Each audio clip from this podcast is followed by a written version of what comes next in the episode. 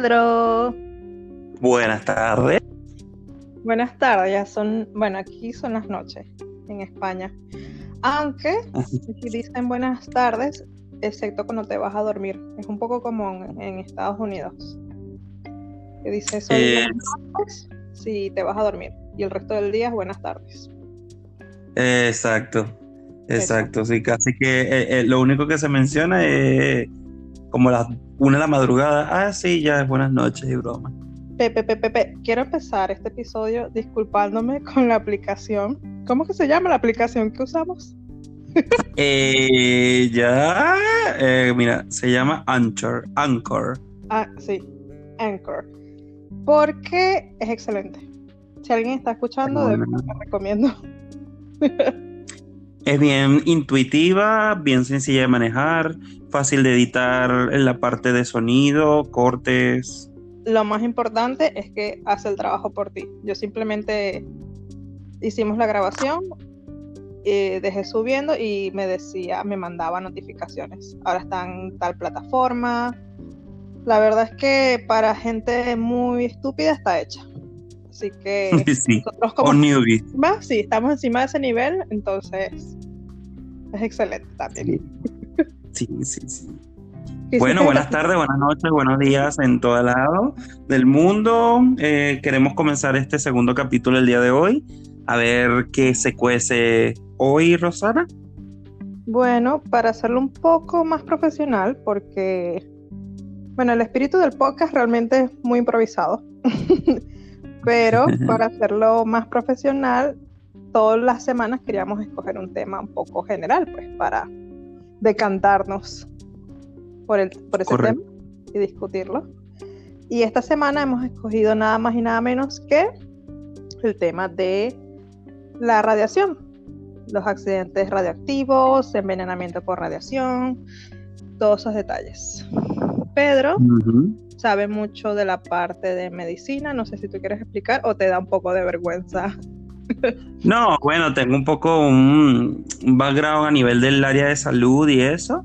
Y podría decirse que conozco un poco, pero de verdad, o sea, un poco. Tampoco es que voy a decir, mira, tengo un magíster cetarium en alteraciones biogenéticas, no, no, ¿sabes? Pero por lo menos en el área de la radioactividad, a mí siempre me ha llamado la atención con la parte de las mutaciones, eh, la parte de la sí, ADN, las alteraciones génicas, etcétera. Es un tema muy interesante, así que me voy a dejar guiar por Pedro y si hay algún error y, y- o alguna equivocación, todas las quejas se las pueden enviar directamente a Pedro porque yo no soy responsable, yo no soy experta en el tema. No, véanlo como una, una charla casual, donde No obviamente van a haber detalles que no van a ser 100% reales, sino como que es un, un conocimiento que al final siempre está cambiando. Yo puedo decir algo ahorita que actualmente ya eso no sea así, pues.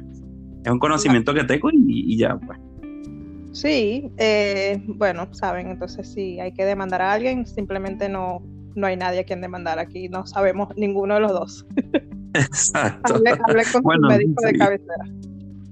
Exacto.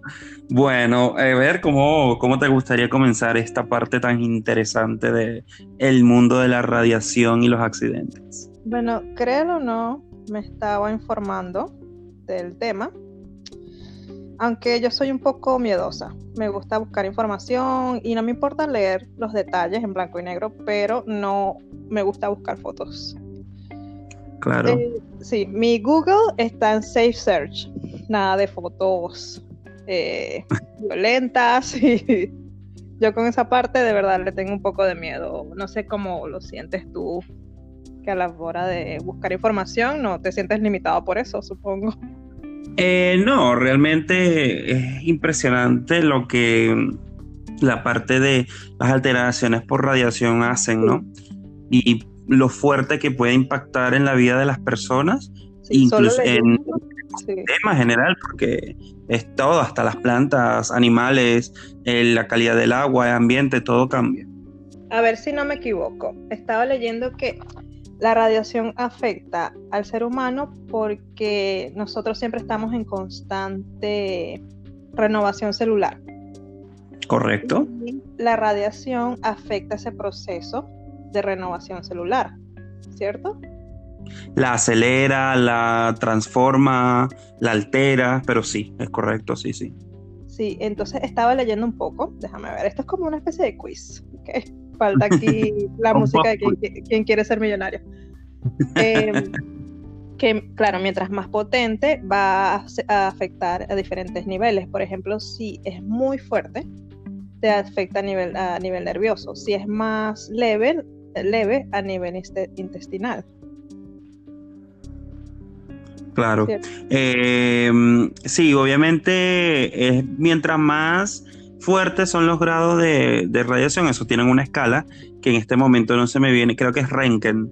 Se escribe como en alemán Röntgen, algo así. Pero esa es como la unidad que mide el grado de radiación en un lugar.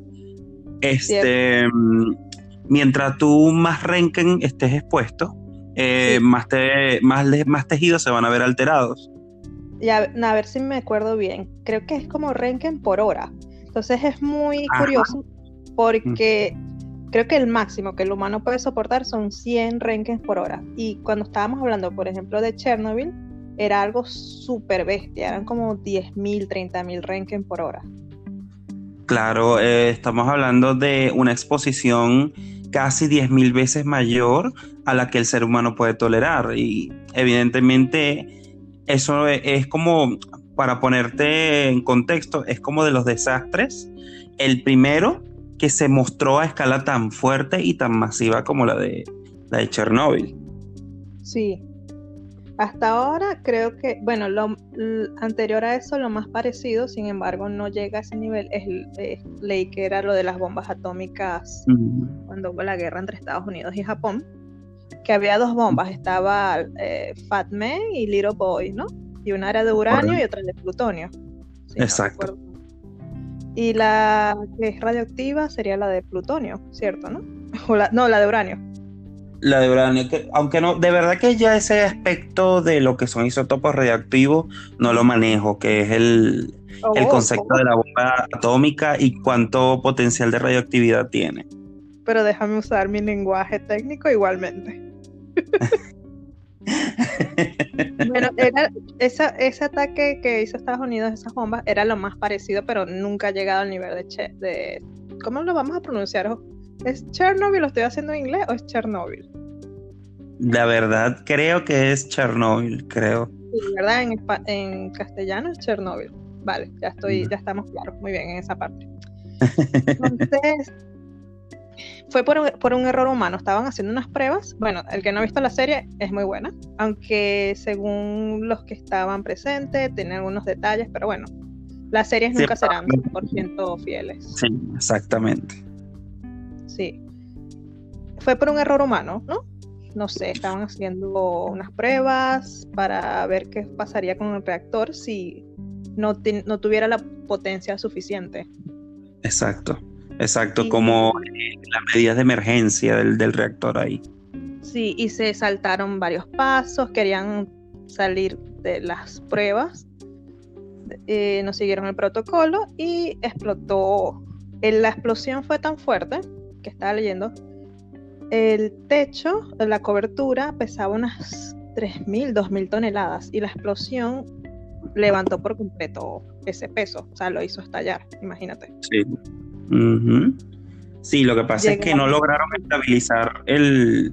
O sea, por, para comenzar, es que es difícil también porque como para entender la explosión del, de, de, Chernobyl hay que entender cómo está constituido un reactor nuclear. Y es básicamente una pieza central, que es la que emite la radiación, que constantemente es bombardeada para que suelte como esos átomos alterados que van a producir energía. Eso es grosso modo, por así tiene que estar en equilibrio.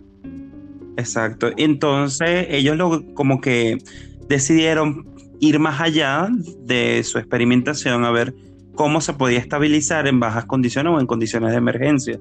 Y se le escapó de las manos, por así decirlo.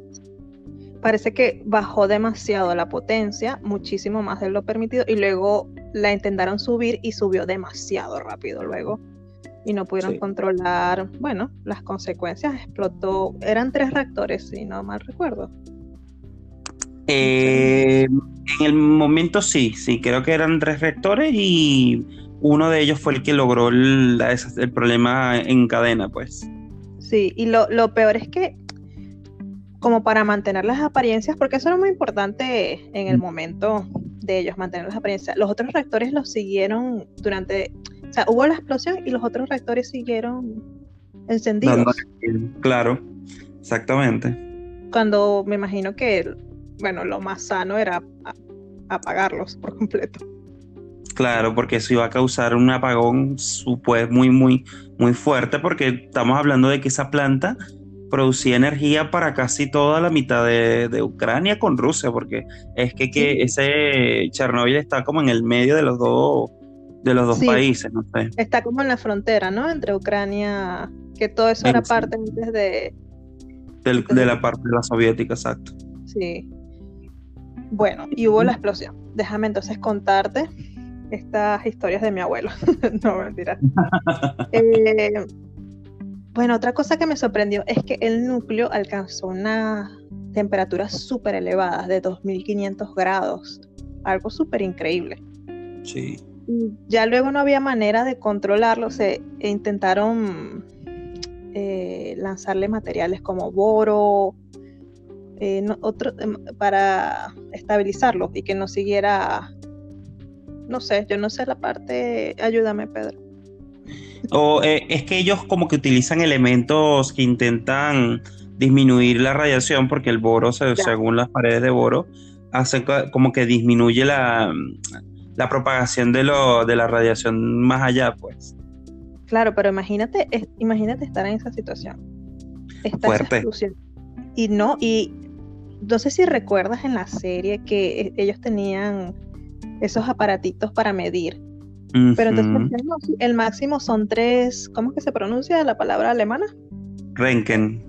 Sí, el máximo eran tres Renken, pero es porque el máximo que podía medir el aparato era eso.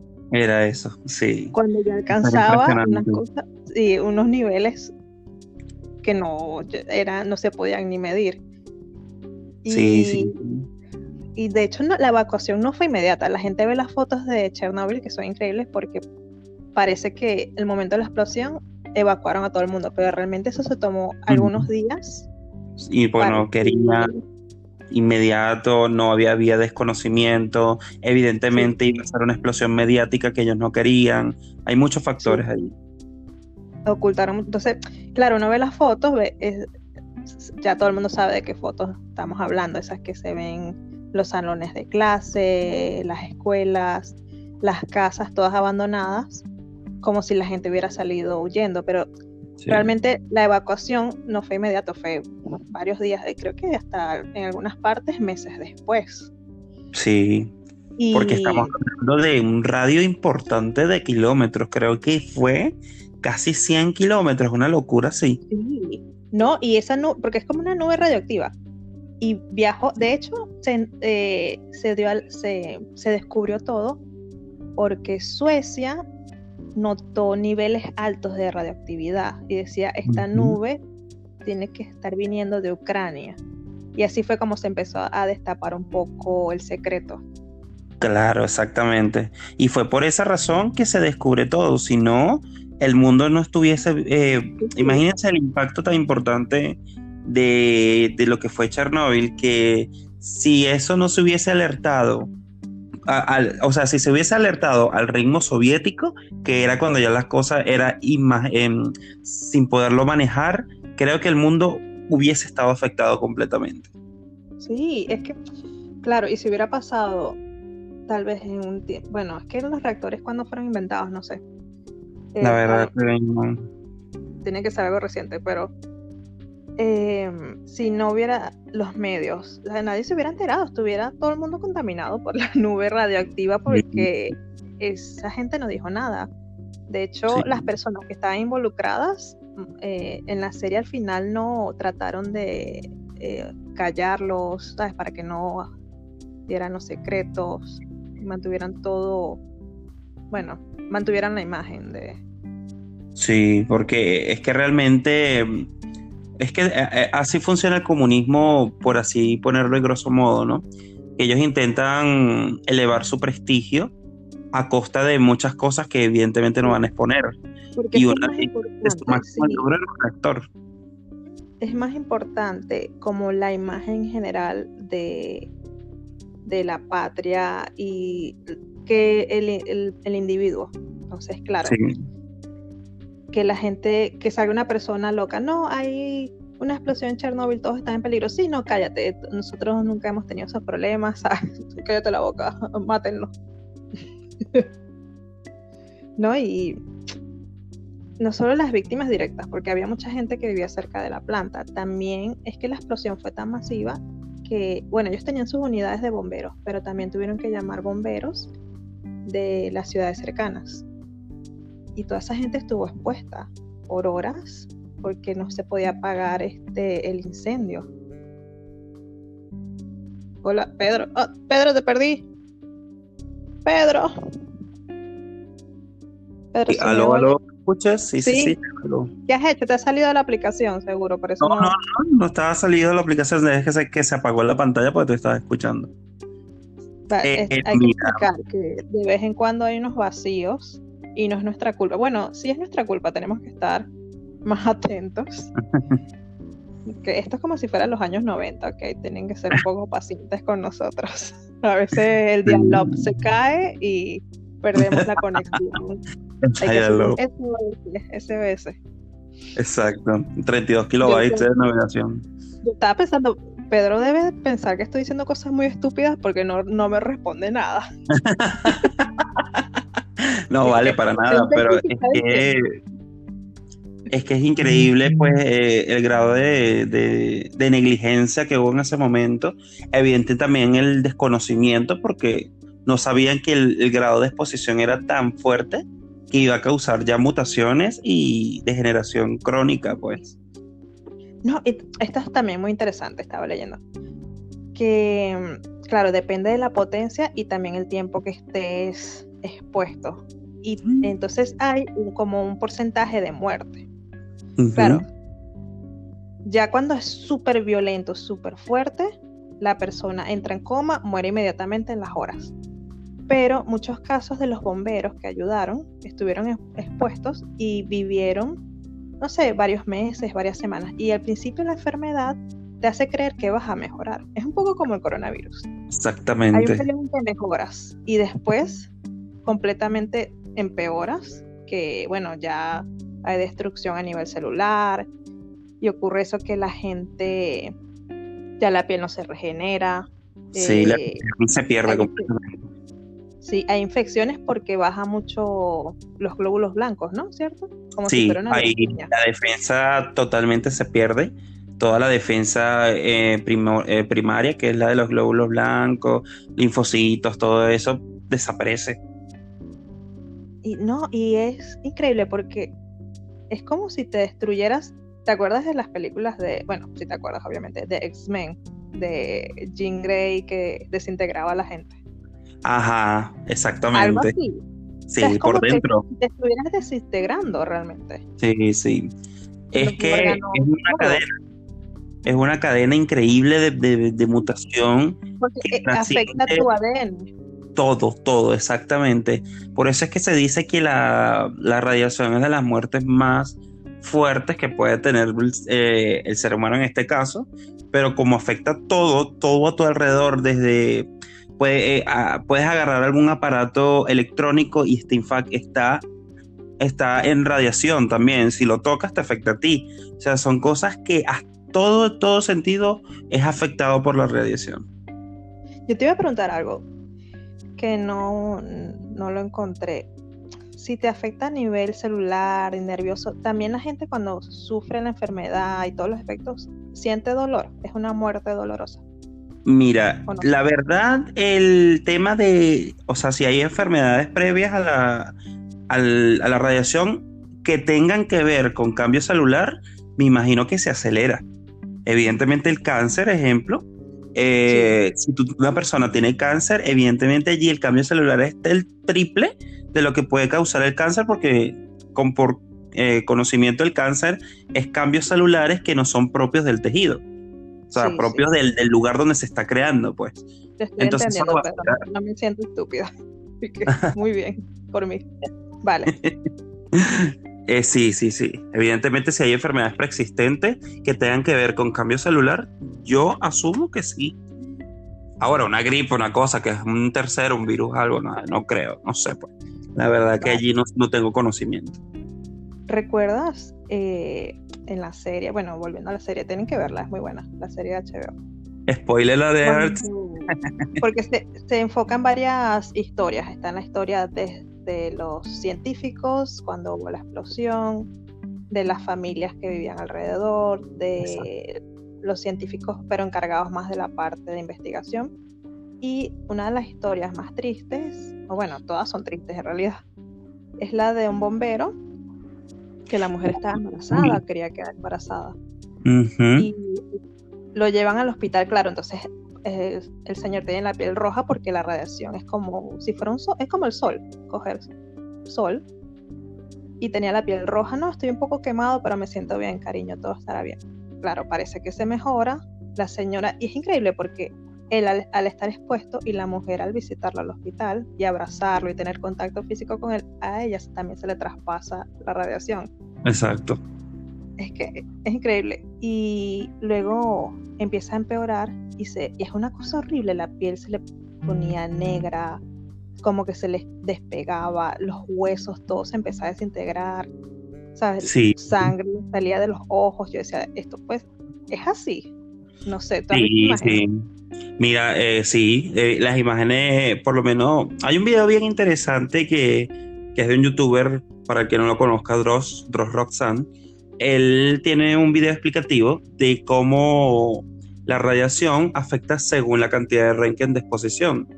Obviamente eso va a determinar el tiempo de exposición, pero él lo explica en base a un segundo, imagínate.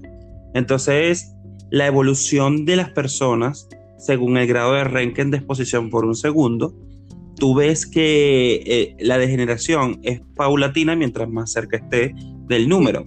Se dice que hay un de Chernóbil quedó un, una especie de, de núcleo que está en constante líquido, que es como una lava, que le llaman el pie de elefante. Es bien conocido ah, eso en el mundo del, del misterio, ¿no? Sí, que es tan fuerte la radiación que eh, libera que ni siquiera se puede grabar. Las cámaras cuando se acercan se destruyen los aparatos electrónicos, o sea, es muy difícil tomar imágenes. Exacto, ellos determinaron que el pie del elefante tiene 5000 Renken por segundo.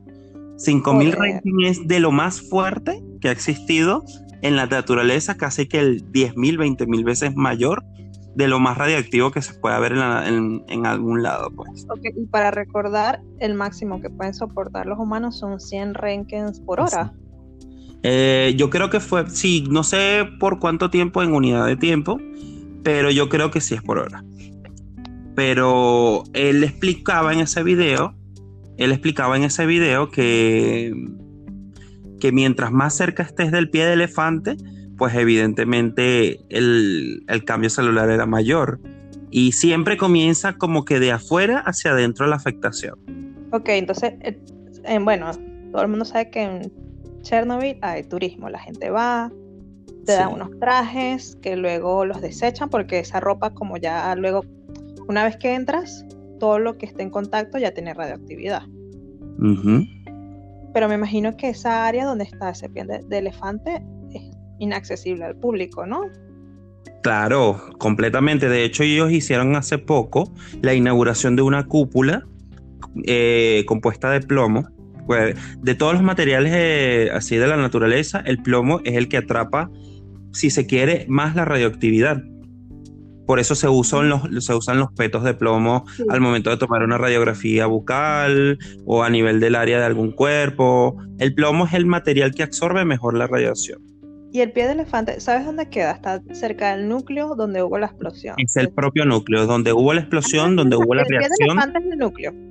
El núcleo, el propio núcleo. Ahí es donde el plutonio reaccionó fuertísimo y generó toda esa constante que está actuando ahorita, pues.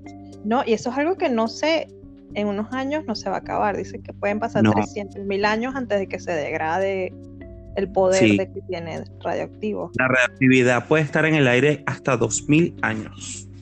Ok, entonces tiene que nacer Jesucristo de nuevo, luego, ¿sabes? Otra religión. Pasar por la época romana.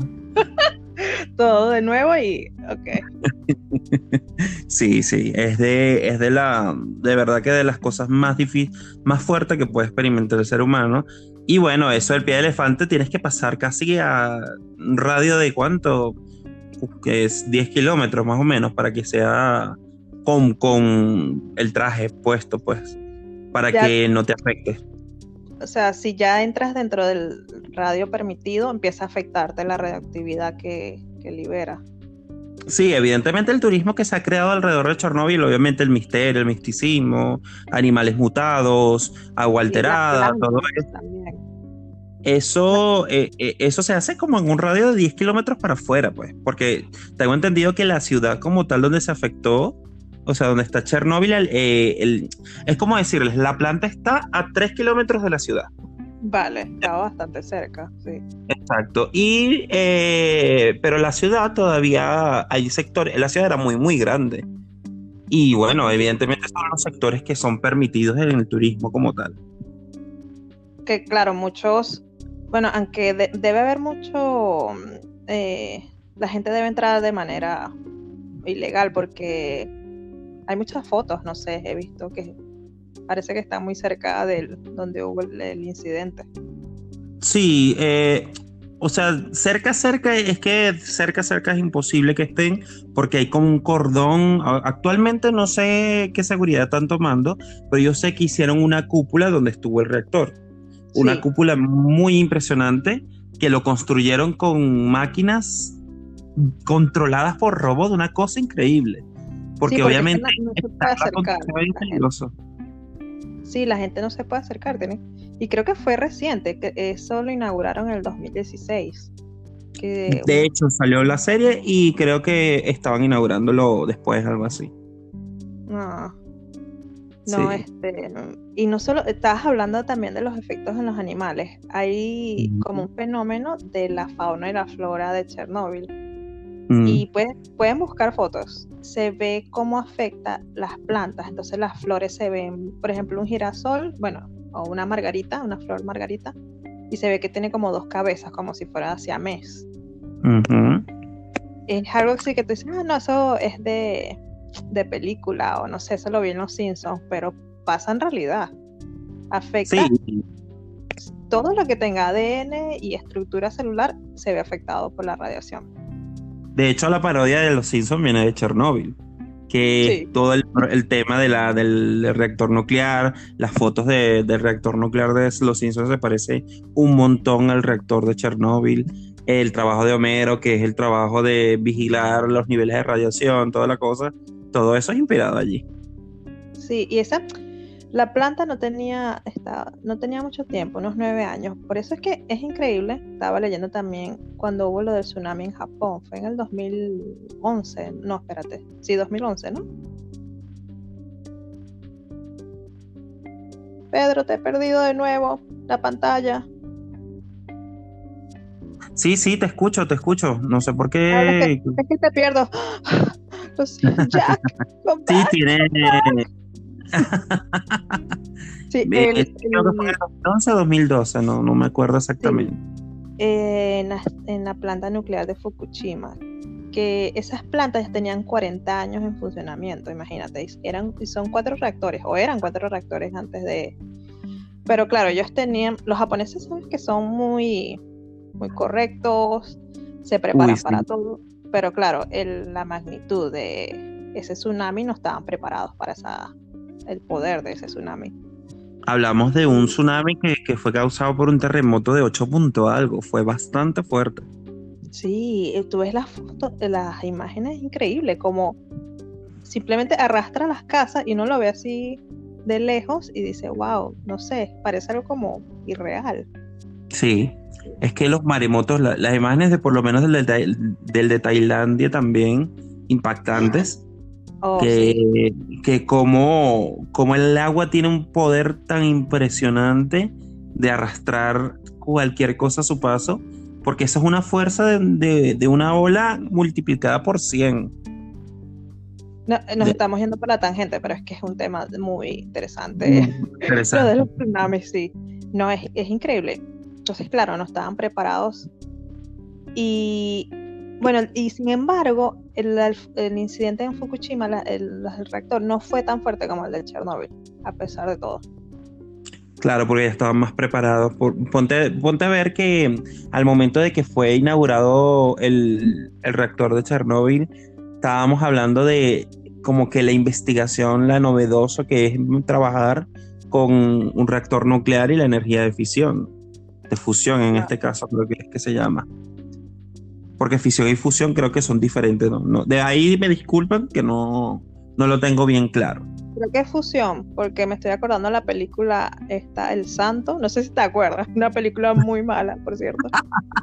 ¿Te acuerdas de un hombre que era un espía y entonces eh, adoptaba identidades diferentes eh, basándose en santos? Que sí, no sé, Santa Teresa, eh, bueno, es un hombre, obviamente eran santos hombres.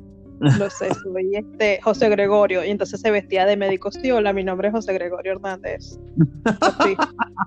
Y todo era, por cierto, en Rusia, que querían hacer algo con la fusión, crear energía con agua a partir del agua, una, cosa muy, muy barata.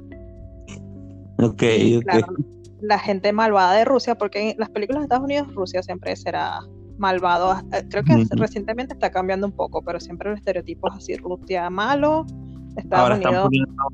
Sí. estereotipado, porque en el mundo del cine ahorita es el que trafica es colombiano o latino. El que se espía es ruso. El que es de héroe Rambo, Estados Unidos. El que así pues. El espía, el espía estilizado es de Gran Bretaña. Así pues. Sí, es así. Entonces Rusia malo. Entonces Rusia quería robar este invento de una científica estadounidense que claro, salía muy barato crear energía de fusión con ese método y la querían vender a, y hacerse una ganancia multimillonaria y, hacerse con el mundo entero y ser los malos de la película, obviamente. Pero bueno, si quieren verla, es una película muy mala, pero tienen que verla. Hay una parte que el hombre cae al río y tiene que quitarse la ropa húmeda y la mujer, ay, sí, déjame calentarte con mis senos y se quita la camisa la mujer. Sí, por favor. Si la, consiguen, tienen que verla. Sí, esa está como la película de Charlie Chin, esa que era del inicio, que era una burla de todo. ¿Cómo que se llama? Ah, ay, ¿cómo se llama? Hot, eh, Hot Shots. Sí, esa fue. Ya no hacen películas así. Bueno, Scary Movie fue la última película, o no sé, es que luego las siguientes eran muy malas. Pero Hot Shots es muy, extraña, de verdad que tiene un humor rarísimo. Ya, es que sí, es, por época. Ya el humor de los 90 no. No vende. No sí, no, no prospera mucho en esta época. Además, porque con lo del. ¿Cómo se llama? El, el, No, ¿cómo se llama? Lo políticamente correcto. Ya ahora eh. no ves humor Claro. Estamos hablando de que en esa película de Hot Shots ponen nazis, ponen no sé qué cosa de negros que comienzan a hablar así, que si el pollo es el arma, uy, no, una locura todo. Obviamente también la dosis sana de burlarse de la gente homosexual, todo eso que pasaba en los 90 y que ahora no, la gente no trata esos temas.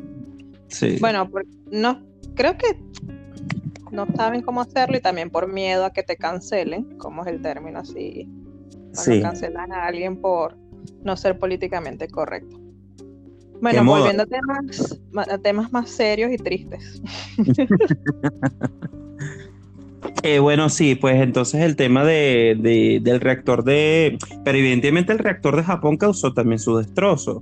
Hubo problemas de radiación que también alteró fauna y flora adyacente al, al reactor. Y sí se conoce, pues, que evidentemente hubo alteraciones allí. Estoy recordando un detalle, es que también la gente de Japón es muy consciente. Es un poco como, bueno, no es como el comunismo, pero también hay mucho sentido de la comunidad y el, y el individualismo no, o sea, no, es una, yo lo, yo lo veo así, no sé cómo lo ves tú, que Japón es una sociedad que le da más importancia a la comunidad.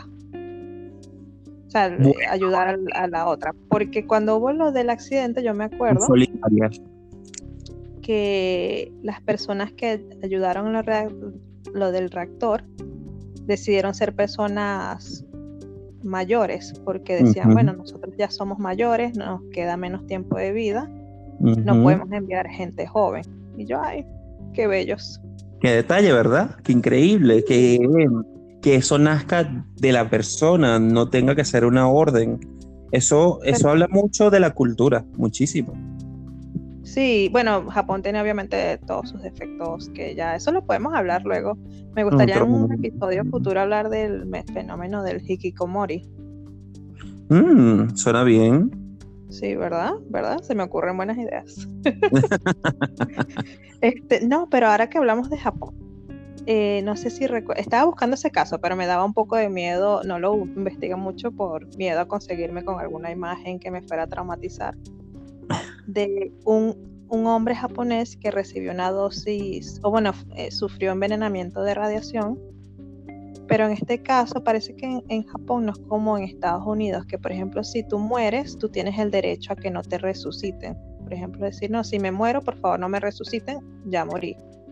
Pero este señor en Japón, no sé si, si te recuerda algo, te voy a seguir contando. Sufrió ese envenenamiento por, por, por radiación y moría y en el hospital lo seguían reviviendo.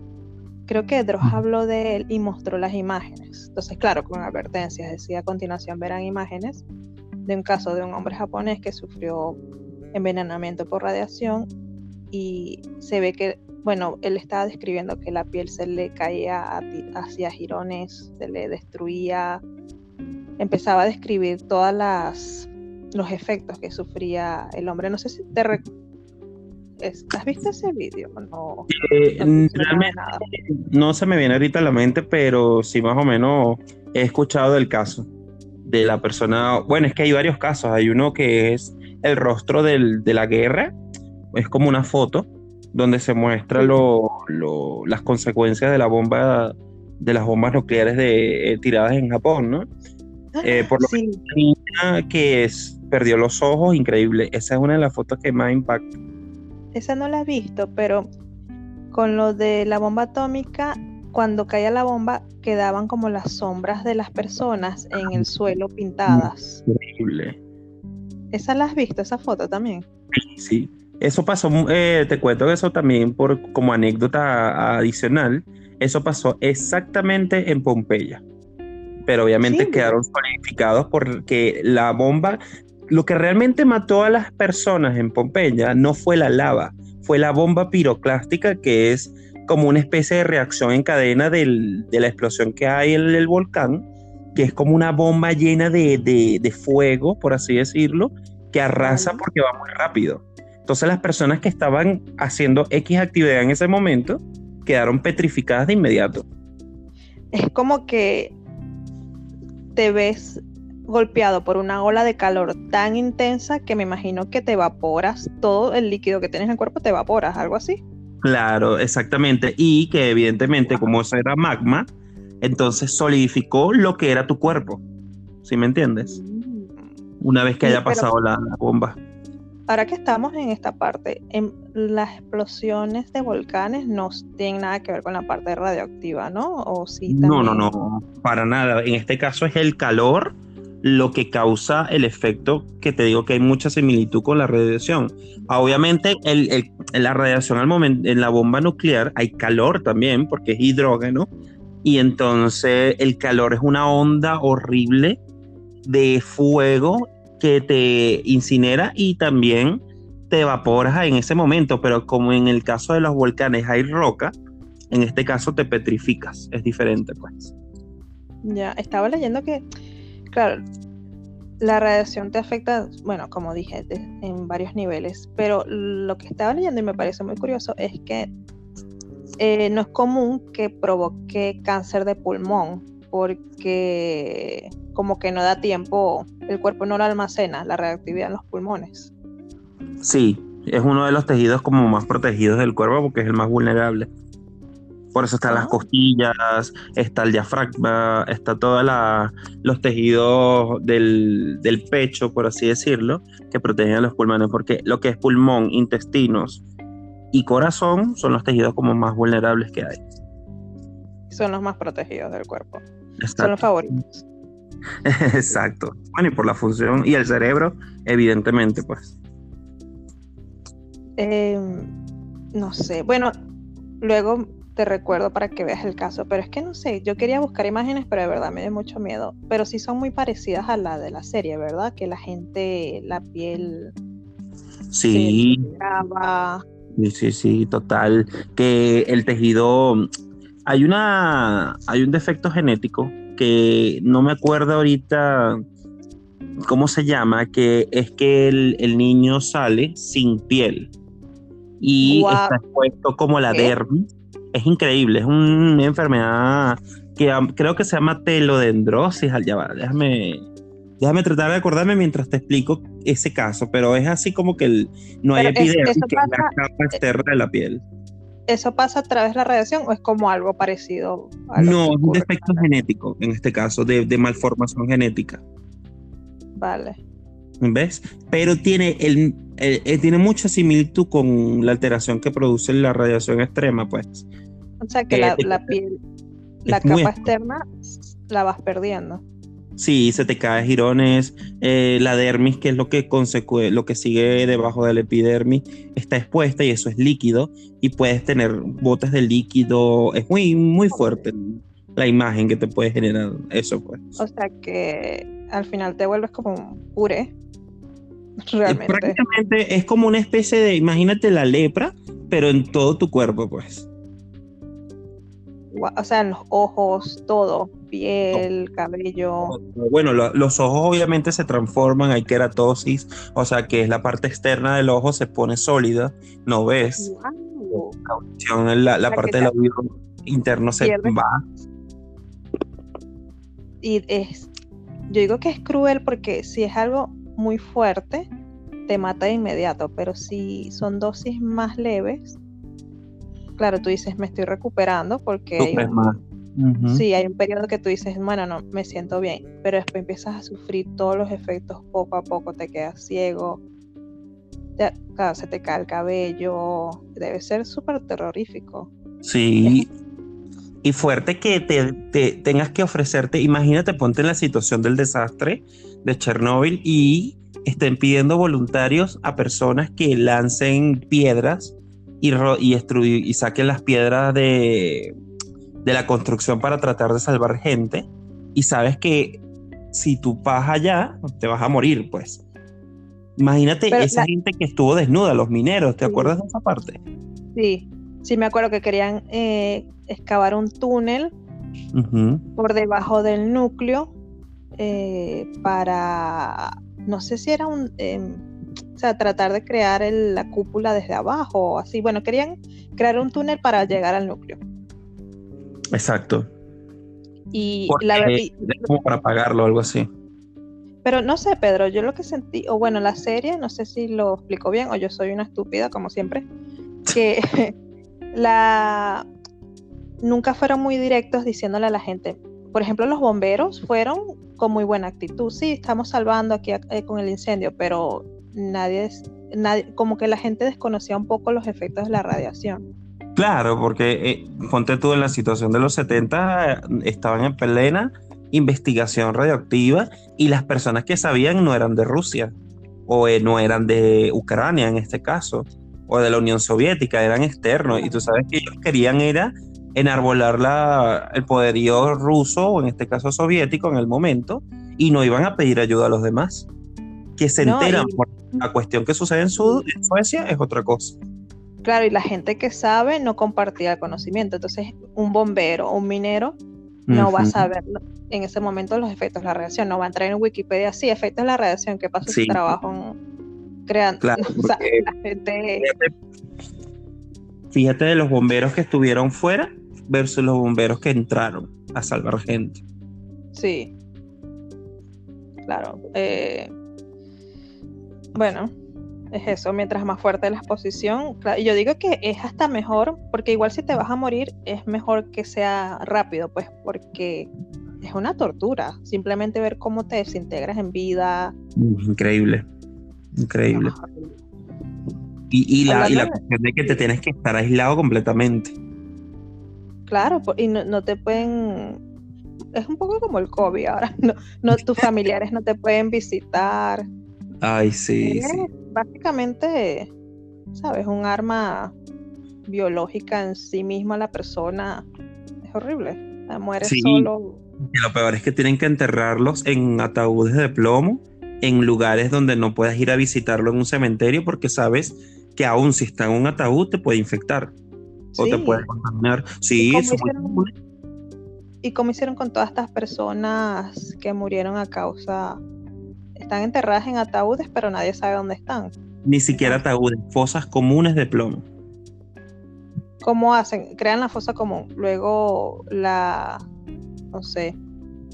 Eh, eh, imagínate, tú te acuerdas de la... Tuviste B de Venganza, ¿verdad? La película B de Venganza. Hay una escena donde están experimentando con el virus y a la gente que no les sirvió que murió los enterraban con fosas comunas y le echaban como una especie de cal. Ajá. Eso mismo pasó con la gente que murió de Chernóbil, pero en vez de cal los comenzaban a tapar con capas de plomo, porque sabían que eran cuerpos radioactivos. Sí, sí. Joder. Sí, sí, es de lo más triste, de lo más triste. Tu familia no te puede ir a visitar, no tienes un lugar donde descanso, por así decirlo, de descanso eterno, porque al final eso es súper especulación, ¿no? Pero igual no puedes ir a un lugar donde recuerdes a tu familiar, porque no va a existir, porque murió por, por algo tan fuerte que no puedes hacer un ataúd normal. Quería hablar de una serie de Netflix, bueno, no la he visto, pero que está basada en un caso creo que se llama La chica de las, chicas del radio, algo así, ¿no? Que yo cuando leí Sí, bueno, yo cuando leí el título dije, ah, no, esta es una comedia romántica de gente que este, eh, tiene un programa de radio. No, realmente eran, bueno, creo que se trata de eso, que en los Estados Unidos, sabes que antes se producían relojes y aparatos electrónicos usando radio, pintura de radio. Se llama así. Ay, súper interesante, sí, sí, sí. Que brilla en la oscuridad. Entonces, claro, en ese momento la gente muy chula, mira, tengo aquí un reloj y puedo ver la hora en la oscuridad, porque mi reloj brilla en la oscuridad. Claro, pero necesitaban, como antes todo era a mano, no había eh, eh, máquinas que hicieran eso. Exacto, las, una masiva. sí, las personas encargadas de pintar los detalles en los relojes, en todos estos aparatos electrónicos, eran mujeres. Porque, bueno, se creía que las mujeres tenían mejor pulso, más este, destrezas. Espera que la comida de mis gatas esté siendo liberada ahora y... Ok. Vale, sí, suena así como unas piedritas. Vale, entonces se creía que las mujeres eh, tenían más inclinaciones creativas y las contrataron a un grupo de mujeres para que pintaran los relojes con esta pintura radioactiva de radio. Exacto, con radio. Y bueno, no sé si es que desconocían, pero al principio nunca les dijeron a ellas los posibles efectos de trabajar con, esta, con este material. Entonces imagínate, tú estás sentado pintando, que es lo que hace mucha gente. Se mete el pincel en la boca para hacerlo más finito, más puntiagudo. Exactamente. Y consumían directamente el radio mientras trabajaban. Mm. Y entonces pasaban los años y una chica se le empezaron a caer los dientes sin ninguna explicación. Tenía dolores en la mandíbula, dolores de cabeza. Y cuando fue al médico le dice, bueno, es posible que en tu trabajo anterior hayas, hayas estado expuesta a algo. Cuando quiso hablar con sus compañeras para compartir sus experiencias, a ver si sus compañeras también sufrían de los mismos efectos, dolores de cabeza, pérdida de los dientes, se enteró de que muchas de las compañeras estaban muertas ya. Bien. Habían, muerto por envenenamiento. Y bueno, como eran chicas pobres, claro, trabajaban en la parte eh, ¿cómo se llama? De, cuando trabajas, ¿cómo se llama? La parte de ensamblaje y eso. Ajá, exacto. En fábricas y eso, eran chicas pobres, no, no podían contratar abogados, porque muchas se reunían en un grupo y nadie, claro, las trataron de desprestigiar, diciendo, no, sí, estas son unas locas y eso. Les empezaron a creer fue cuando se murió un hombre. Cuando se murió un hombre, dijeron, sí, bueno, a lo mejor estas mujeres tienen algo de razón. Y nadie se juntaron para... me llama la atención, ¿sabes? Sí, vamos, podemos ver esa serie en Netflix, de verdad que es muy interesante, pero es increíble. Sí, la, bueno, la recomiendo aunque no la he visto, pero Ok, no, pero el, el, tópico está interesantísimo. Bueno, tú sabes que ahora hablando exactamente de lo mismo, tú sabes que en el año 40, en los años 50, salieron productos con radio que estaban en los polvos bases de las mujeres y utilizaban la, modela, e, Era algo como de moda, entonces hasta las chicas en la fábrica eh, hacían bromas, se pintaban los dientes y las uñas y apagaban las luces para decir, mira, se ve en la oscuridad. Sí, sí, exactamente. Bueno, habían unos que estaban, eso es bien polémico, se dice que es de, de las cuñas comerciales más polémicas de la historia, porque utilizaron a una modelo donde la, le colocaban el radio con el conocimiento de que el radio infectaba para probar que su producto antirradiación funcionaba. Ah. Resulta ser que la chica en el video sale colocándose el polvo con, el, con la cuestión esa, ¿sabes? Y le hacen la medición con el, el aparatico para medir la escala Renke. Y la mujer disparó con eso, ¿sabes? Y, el producto como que no funcionó y evidentemente la mujer se murió después. No puede ser. O sea, como que bueno, vamos a, no. Es interesantísimo. Es de, la. Obviamente, hablando de este mismo youtuber de, Dross, él tiene ese video de las 10 cuñas comerciales más polémicas de la historia. La primera es esa: que la mujer está como una cara de maniquí, no, no, tenía ni el conocimiento de que la estaban infectando con este producto y la muchacha se dice que murió después de 5 años, algo así. Bueno, me lo creo, claro. claro. Eh, no, ¿te acuerdas de esta película? Bueno, no sé si tiene algo que ver con la radioactividad, pero la película está de Erin Brockovich, que es con el cromo. Ah, sí, con el cromo exavalente, sí, sí, sí. ¿Es también algo de la radioactividad? Ahora no recuerdo bien. No, en este caso era porque envenenaba el agua y mm. producía alteraciones, porque el cromo hexavalente es un isótopo. Acuérdate que, eh, ¿cómo explicar esto así más o menos? Eh, el, los elementos puedes alterar de su naturaleza. ¿Ves? Entonces, para que causen algún efecto que tú quieras lograr, que son los llamados isótopos. Pero eso tiene, para tú transformar un elemento en un, isótopo, necesitas alterarlo eh, eh, con radiación o alterar su estructura. ¿Me entiendes?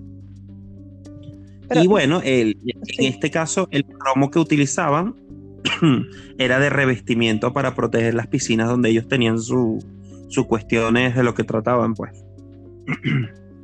Eh, es porque, bueno, claro, es como el asbesto, que es un material que es muy funcional, es excelente, pero claro, el asbesto soporta muchísimo calor y antes todas las casas tenían asbesto.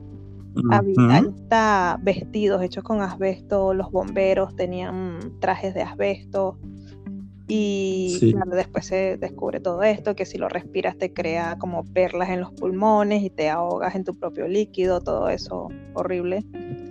Sí, fuerte, fuerte. claro, me imagino que el, cromo, el hexavalente tenía unas funciones muy buenas, pero al final causaba cáncer y todo esto, que toda la comunidad se vio afectada. Esa película a mí me encanta, de verdad, porque ella sola pudo luchar contra toda la movida, la movida legal de, de una macroempresa en ese momento. Pues. Claro, no, este, ¿cómo se llamaba? Eh, la empresa, ahora no recuerdo, una, como un conglomerado, no sé, una empresa súper gigante. Pero era eso, siempre es la misma historia, de gente inofensiva que se ve afectada por las grandes empresas, bueno, y que ocultan toda la verdad. Y hasta en este caso creo que decían que el cromo era beneficioso para ellos y todo. Se lo trataban de vender como en la, en la, mujer de la, de la publicidad con el radio. Claro. Pero increíble, increíble. ¿Estás bien? no vale, eh, me atraganté. Toma agua, Pedro. Pedro, esto no es un juicio. No estamos ante un jurado, puedes tomar agua. Yo estaba pensando abrirme una botella de algo, no sé. Un momento. Ay, coño. Pedro, are you okay? Are you okay? Are you okay? Are you okay, Annie? Yo también déjame tomar agua. Creo que desde que empieza el confinamiento nunca he tenido conversaciones tan largas como las que tenemos ahora y mi voz no está acostumbrada a que tomar agua de vez en cuando, hay que cuidarnos, Pedro. Sí, ya estoy mejor. Ay, me ve horrible, qué horrible. ya estoy mejor. El radio, la radioactividad de mi cuerpo. Ay, ahora sí, ahora sí. Ay, yo disculpen. no te puedo perder, Pedro, porque lo he explicado cinco veces y todavía no sé qué es un isótopo. sí, sí, o sea, es como básicamente cambiar la estructura de un elemento para cierto fin. Por lo menos los isótopos del carbono lo utilizan para medir la antigüedad de las cosas, así pues. Ah, lo del carbono 14, ¿no? Que Exacto, es un isótopo. Mucho para comprobar si alguna pintura es eh, genuina. Exacto, genuina, todo puedo decir que soy una experta. No, mentira. Absolutamente nada de eso, Pedro, ok. Pero es un tema que me interesa porque, como he dicho, todos estos detalles morbosos de la naturaleza humana me interesan mucho, como a otras personas, supongo. Claro, claro, y ese es el fin de aquí, de, estar acá conversando, pues descubrir toda esa movida. toda esa movida terrorífica. Deberíamos poner voces terroríficas como Dross. a veces es como suena, como el fantasma de la ópera. Y ahora, y luego. Sí, sí, sí, sí. Sí, con toda la música. Bueno, es su producción y tiene su popularidad. y por eso es conocido. Obviamente él se, se, ha inspirado en los programas más como más relevantes en ese sentido del misterio, pues. Y es que crear la atmósfera eh, con ese tipo de música es fácil. Es muy fácil. Sí. Se está hablando de un misterio o algo. Pero sabes que no me gusta, como a veces usa los jumpscares. Entonces. Ah, no me gusta, no me gusta. sí, es, es como algo muy barato. Entonces te mantiene en tensión, que es excelente. Muy bien, Dross. Eso te doy tres estrellitas doradas.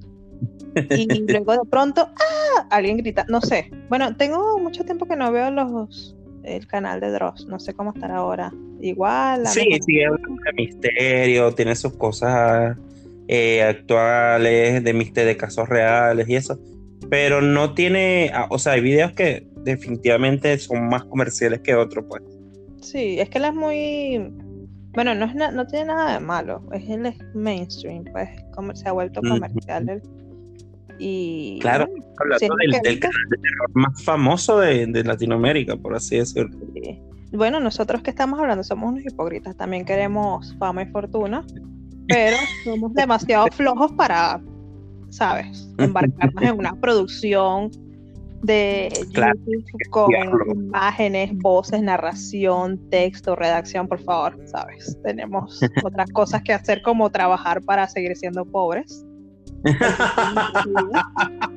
trabajar, trabajar para que no nos alcance el dinero. Exacto.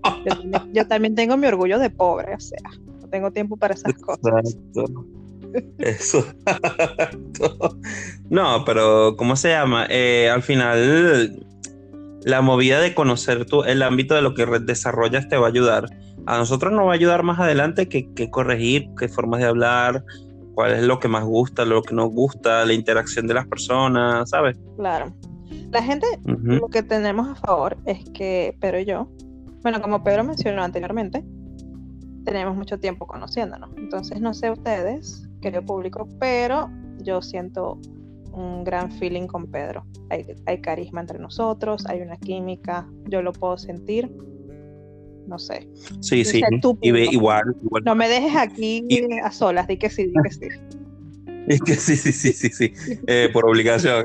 No, no, obviamente tú, tú lo determinas al momento de cómo fluye la conversación, cómo nos vamos del del tema de una forma fácil, pero fluye, al final fluye la conversación, no está como mecanizada en que, oye, ¿sabes que leí esto? Ah, pero también leí esto. Ah, pero, ¿sabes? Yo me imagino que según esto, ah, porque al final sí. el conocimiento es libre y, y, todo lo puedes investigar al alcance de la mano ahora con Google. Tampoco vamos a hacer el Google 2 acá. Claro, no vas a buscar Wikipedia, leer Wikipedia y ahora me daba un poco de miedo hacer esto más profesional y tratar como de encajar un poco más los episodios en temas. Porque la verdad es que el primer episodio me gustó, aunque fue muy improvisado, porque, bueno, simplemente nos dejamos llevar. Exacto. Igual es que eso es lo que yo siento por cada tema. Si evidentemente el tema principal es, el, es la parte de la radiación acá, nosotros estamos hablando de todo lo que rodea la radiación, no nos vamos a enfocar y que Chernóbil es el único desastre conocido que deberíamos hablar, chao. Sí, todo lo tampoco. y luego así como a esos silencios incómodos podemos evitar. Y que y ahora ahora no nos podemos ni ver las caras así en silencio porque además que vivimos a miles de kilómetros de distancia. Realmente el, la meta, mi meta eh, con este podcast es tener dinero suficiente para poder grabar un episodio sentada al lado de Pedro. Sería increíble, sería increíble. ¿Te imaginas? Sería muy Oye, sería bueno, un proyecto bien. Mire, de hecho lo estamos hablando en el segundo episodio, que, que, puede ser que en el episodio 100 lo hagamos. Eso sería bueno. Sí, te espero aquí en España, Pedro. Entonces. o puede venir de visita a Santiago, tranquila. no, bueno, sí, también, aunque yo dije cuando salí de Venezuela, no quiero volver más nunca a Sudamérica. Adiós, no me verán. No me verán ni la Soy como una novela. Y que nada más pisaré Aruba y, y, ya, y, las Islas Marshall, qué sé yo. Pero solo porque es tierra colonizada. Ok.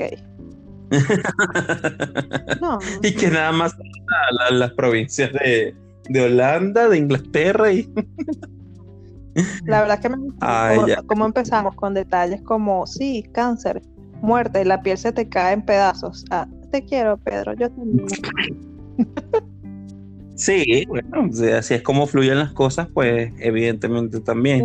Pero nadie va a negar que el tema de la radioactividad y todo lo que influye es que eso cambia todo. Eso es tan increíble que eso va a trascender genéticamente por cinco generaciones, porque el ADN se corrige por mucho tiempo. Bueno, nosotros somos producto de, muchísimos años, pues, de, de, desarrollo del ADN, ¿me entiendes? los que sean un poco paranoicos con estas cosas, creo que cuando hubo lo del accidente de Japón, esa nube radioactiva ha estado viajando por el océano y no sé en qué año o si ya ha llegado a California y eso es algo que se sigue moviendo.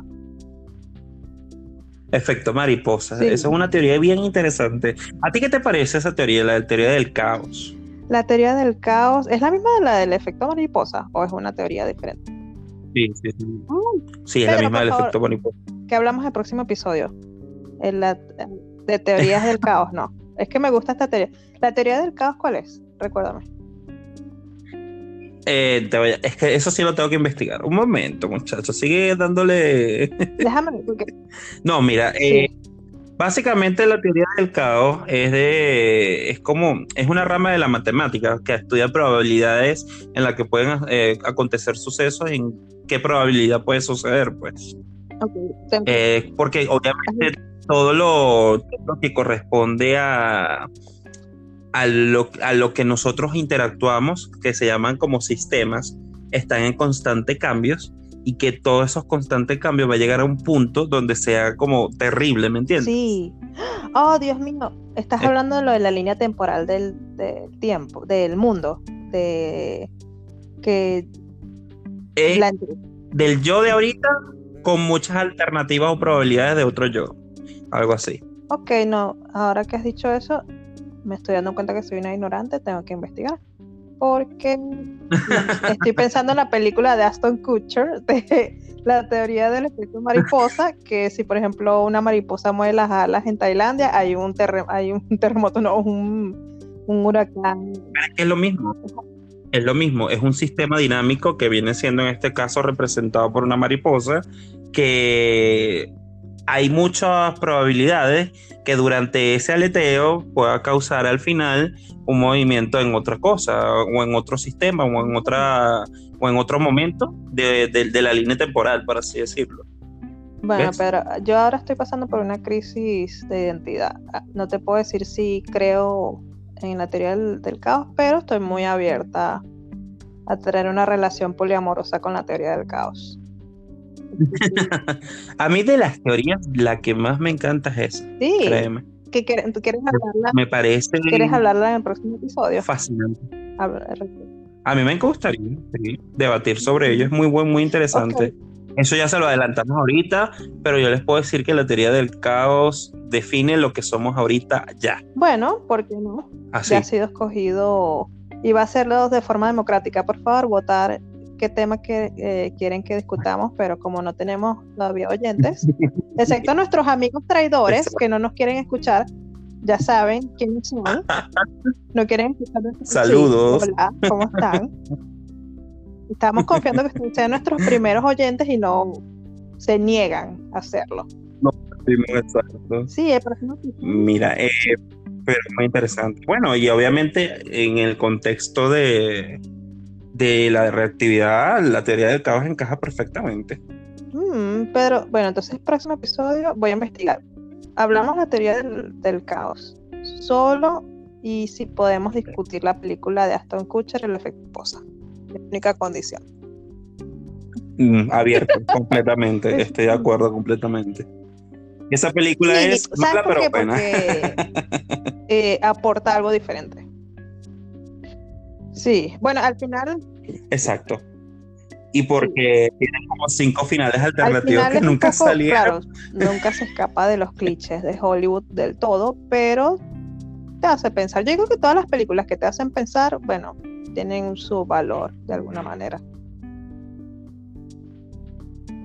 Bueno, Donnie Darko también es de la teoría del caos. Dios mío, no te adelantes, hay que hacer una lista de películas. Me estoy emocionando, Pedro. Ya lo veo todo. Tú y yo hablando. Donnie Darko es, maravillosa por eso también, ellos ahí. ¿Y tú sabías que Christopher Nolan intervino en Donnie Darko? Ayudó a desarrollar el contexto de la historia ¿Quién es el director de, esa película? o sea, esa película se hizo gracias a quién? No sabes. Creo que el director de Donnie Darko, oye, creo que es Danny Floyd, ¿no? Es broma, este. Ah, no, no, no, no, no, es, no es. Lo acabo de buscar, es Richard Ay, me perdido, pero. Él no es que ha hecho muchas películas tampoco. Pues. también es que trata con lo de los agujeros de gusano y las probabilidades, todo eso, ¿no? También. Lo que pasa es que Donnie Darko se puede interpretar de mil formas porque ese final, bueno, ya lo hablaremos en el siguiente episodio, pero ese final es súper abierto. episodio ahora mismo y luego lo colgamos la semana que viene. Sí, sí. ¿Y tú te acuerdas de, hay otra película, es que esa película es como clase B, pero tú te acuerdas del el libro de Stephen King que son de unos gusanos que comen el tiempo. yo voy a decir caza recompensas, ¿no? ¿Cómo se llama? El cazador de sueños. No, no, no, está. Ay, no, que son los gusanos temporales. Ya me acuerdo. Mira, a mí me causó Ay, no sé cuál dices eh, perfectamente. De esa también la podemos hablar la semana. Sí. Eh, la semana que viene también la no me acuerdo ya. Que es un grupo de personas que viajando, bueno, volando en un avión las que se quedan dormidas como que no pasan el umbral de, no sé, un umbral y son las únicas personas que sobreviven. El resto de las personas desaparecen. Bueno, no sé. Déjame poner mis pensamientos en orden. Es algo así, ¿no? Entonces, quedan en una dimensión atrapados. Sí, y entonces hay unas no, es que tenía un nombre No me acuerdo el nombre de la película de verdad, pero. Pero el monstruo como tal de la Come Tiempo, eso está súper inspirado, evidentemente, en este. habla de como que hay varias dimensiones y nosotros siempre estamos como trascendiendo a otras dimensiones. Entonces, cuando hacemos o nos comportamos de manera que no son las normales como que interrumpimos con la realidad y nos podemos quedar atrapados en las dimensiones anteriores, algo así, ¿no? Entonces este grupo este grupo de personas como que no trascendió y se quedó en una dimensión que ya estaba vacía. Y una dimensión vacía está en estos tiempos que deshacen esa dimensión. Entonces, claro, tú tienes que estar siempre, pero es algo que tú no te das cuenta, sino que tú vives tu día a día, trabajas, vas a comer, le, limpias los platos y vas trascendiendo dimensiones. Claro, entonces ocurre, algo que rompe el patrón y te puedes quedar atrapado en esta dimensión. Eso es también teoría del caos. También, Por eso es que está interesante la teoría del caos. a mí me encanta. Es que me, da, me terroriza muchísimo hablar de el futuro del universo, pero como Carl Sagan, así hablándolo de 600 mil años, 200 mil años, que podría pasar con los, ah, con los agujeros de gusano, digo, los, agujeros negros, porque, uy, sí, uy, yo sé que eres un nerd de ese tema, Pedro, por favor, te, lo estoy poniendo en bandeja de plata, todos, todos los temas, sí, cuando, tocaremos temas que me gustan, a mí, Street Boys, esas cosas, ¿sabes? Todos los temas para Pedro. Sí. Amor, orgullo y prejuicio.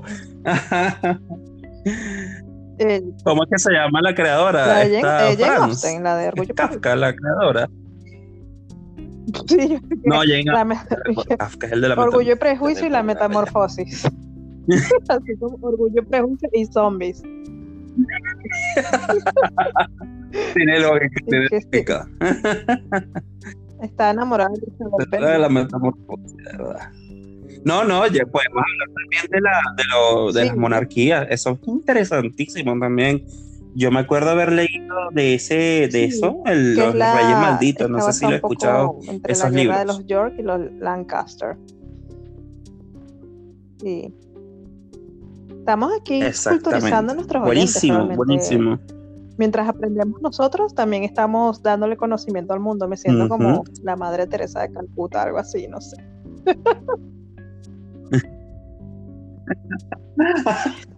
Oye, imagínate que eso te va a cambiar todo el mundo. Claro, está muy bien, Pedro. No, pero bueno. Yo creo que estamos llegando al límite. ¿Cómo lo ves tú? ¿Cómo te sientes? Yo creo que tocamos lo, básico del, mundo de la radioactividad, los efectos, y lo tocamos eh, las consecuencias a largo plazo. Porque, como hemos y... dicho, no somos expertos. Así que. Y los, por supuesto, por supuesto, como nuestro lema del canal, los spoilers. Que al inicio, dar como la advertencia, pero yo dije, no voy a dar una advertencia a cada episodio, así que de una vez puse el nombre la mansión de los spoilers. Asuman que cada episodio. ya asúmanlo.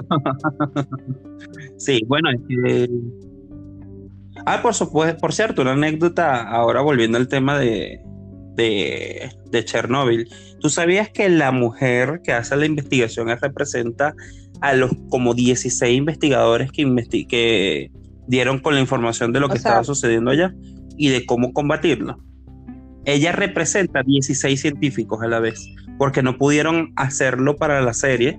El, hecho de que cada científico investiga cada caso, eso daría para otra serie. Imagínate todo lo que, resumieron en ella. Que por limitaciones de tiempo tienes que hacer si vas a hacer una eh, cuando haces una serie para la televisión. Claro, la gente se quejará porque no le estás dando la importancia suficiente a los 16 científicos y tienes que juntarlos todos en un, mismo personaje, pero no sé, a mí me gusta la serie, claro, la veo como un espectador casual. Y el juicio, y el juicio es espectacular, yo el juicio estaba boquiabierto. Hasta yo lo entendí. Ahora se me ha olvidado por completo, obviamente, pero en el momento Sí, en el momento que lo vi, entendí completamente la explicación del hombre, porque es que lo obligan a explicarlo porque si no el hombre quedaba mal como un mentiroso, entonces claro, él lo tenía que explicar para la gente más estúpida. Claro. No, de verdad que esa serie es muy apegada a la realidad. Eh, evidentemente habrá sus detalles técnicos, pero es muy apegada Yo no les puedo decir si es apegada a la realidad, pero les puedo decir que la disfruté mucho. Y no sé por qué le estamos haciendo publicidad a una serie de HBO. HBO no nos está pagando. Debería, porque la mitad de este episodio está consagrado a esa serie. Por favor, HBO, ¿puedes llamarnos? Contáctanos. Sí, porque no vamos a hablar de Godzilla y Fukushima. Llámanos HBO, estamos esperando el cheque, por favor. sí, sí, como lo hacemos para el podcast, obviamente nos apegamos a, nuestros guiones. No improvisamos en nada. wow. dice él por allá. Que va. Con dudas. Dice. bueno, pues, próximo episodio entonces. Teoría del caos. Exactamente. Eh, y el episodio 4 es... pensar. ¿qué? ¿Qué quieres el episodio 4? Voy a hacerte sufrir. No, no. No, podemos hablar de los Ikikomori, pero es un tema que me gusta. Sí, porque no todo tiene, podemos hacer dos, no todo científico. Ah, También hablar del aspecto humano, Pedro, no te olvides. En el fondo todos tenemos nuestro corazón. Por supuesto.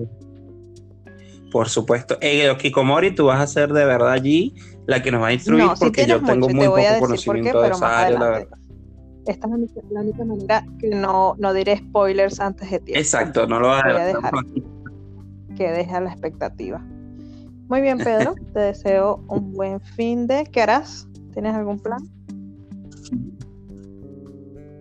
Igual. Hombre joven, famoso. La verdad no tengo nada planeado hoy. ¿Y tú? Y talentoso como tú, nada que hacer, por favor. Oye, me faltan ahí tres adverbios por cumplir tres, tres, verbos. No, no cumple. Yo... Adjetivos calificados. Oye, sí.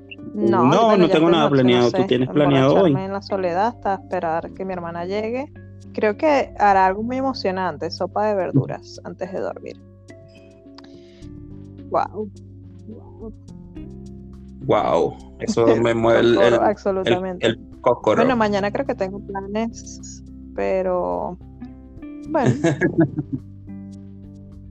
iré a comer ramen, pero igualmente siempre me siento mm. Para los que sí, si quieren saberlo y no les interesa, estoy en una relación a larga distancia, que eso es tema para otro episodio, podemos hablarlo en el episodio de los Hikikomori.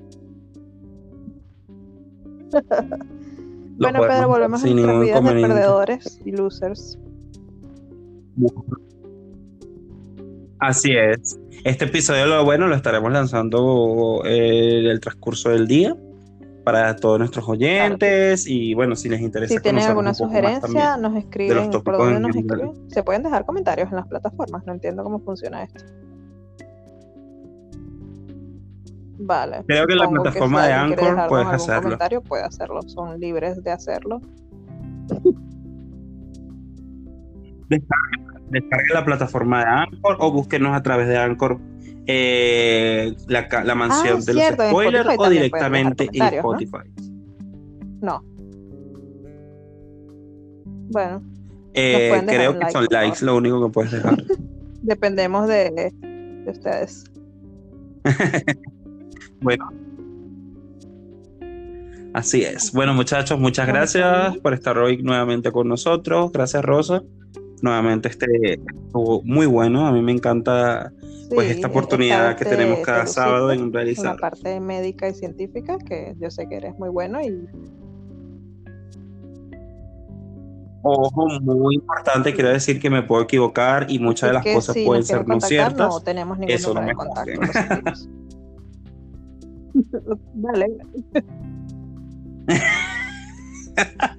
ni, Pedro, ni, ni Instagram, ni WhatsApp, ni nada. De eso. Exactamente. Bueno, es un pseudónimo, lamento, soy espía. Vale, bye bye. Bueno, bye bye everybody.